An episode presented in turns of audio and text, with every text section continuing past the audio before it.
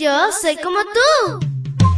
Pequeña para grandes cosas y grande para cosas menores. Te cuento que llegaste al lugar perfecto. La devoción matutina para menores. Una reflexión que se ajusta a tu edad, que te queda bien, ni muy grande ni muy chica. Adelante y bienvenido a nuestro mundo. Hola, hola, mi príncipe y princesa de Jesús. Es súper genial iniciar este lindo domingo contigo. En este día, acompáñate de tu Padre Celestial. Abrázate a Él siempre. Te saluda tu amiga Linda. Y el versículo para hoy se encuentra en Éxodo 20:12. Búscalo en tu Biblia y lo lees junto conmigo. Dice así, honra a tu padre y a tu madre para que vivas una larga vida en la tierra que te da el Señor tu Dios. Y la historia se titula Respeto. A partir del quinto mandamiento descubrimos cómo ejemplificar el amor en las relaciones con nuestros semejantes. Este mandato tiene que ver con las buenas relaciones en la familia. La honra y el respeto nacen del corazón y se reflejan en las acciones. Honrar significa venerar, apreciar, valorar. En primera instancia obedecemos a nuestros padres porque ellos nos dieron la vida. Como niños o adolescentes manifestamos honra al escucharlos, obedecerlos y someternos a su autoridad. Sin embargo, la honra debe permanecer durante toda nuestra vida. Por ejemplo, cuando ellos sean ancianos, debemos velar por sus necesidades.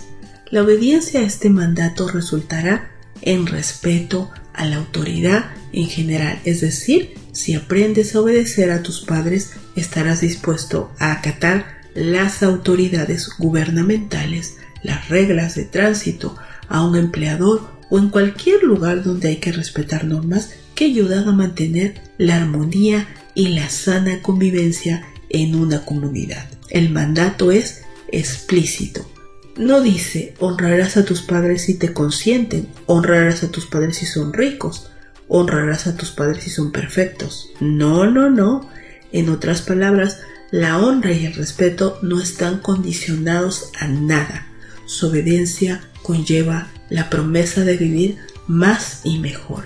El rey Salomón destaca la actitud de un hijo sabio como aquel que oye los consejos de sus padres y está dispuesto a obedecerlos.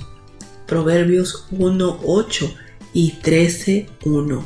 Desafortunadamente la desobediencia a los padres se menciona en la Biblia como señal de los últimos días.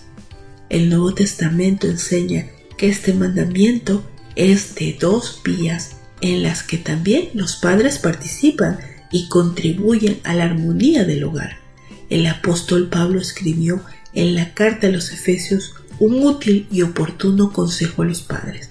Ustedes, padres, no hagan enojar a sus hijos, sino más bien edúquenlos con la disciplina y la instrucción que quiere el Señor. Por lo tanto, los padres deben ser sensatos en cuanto a las demandas a sus hijos de acuerdo a su edad.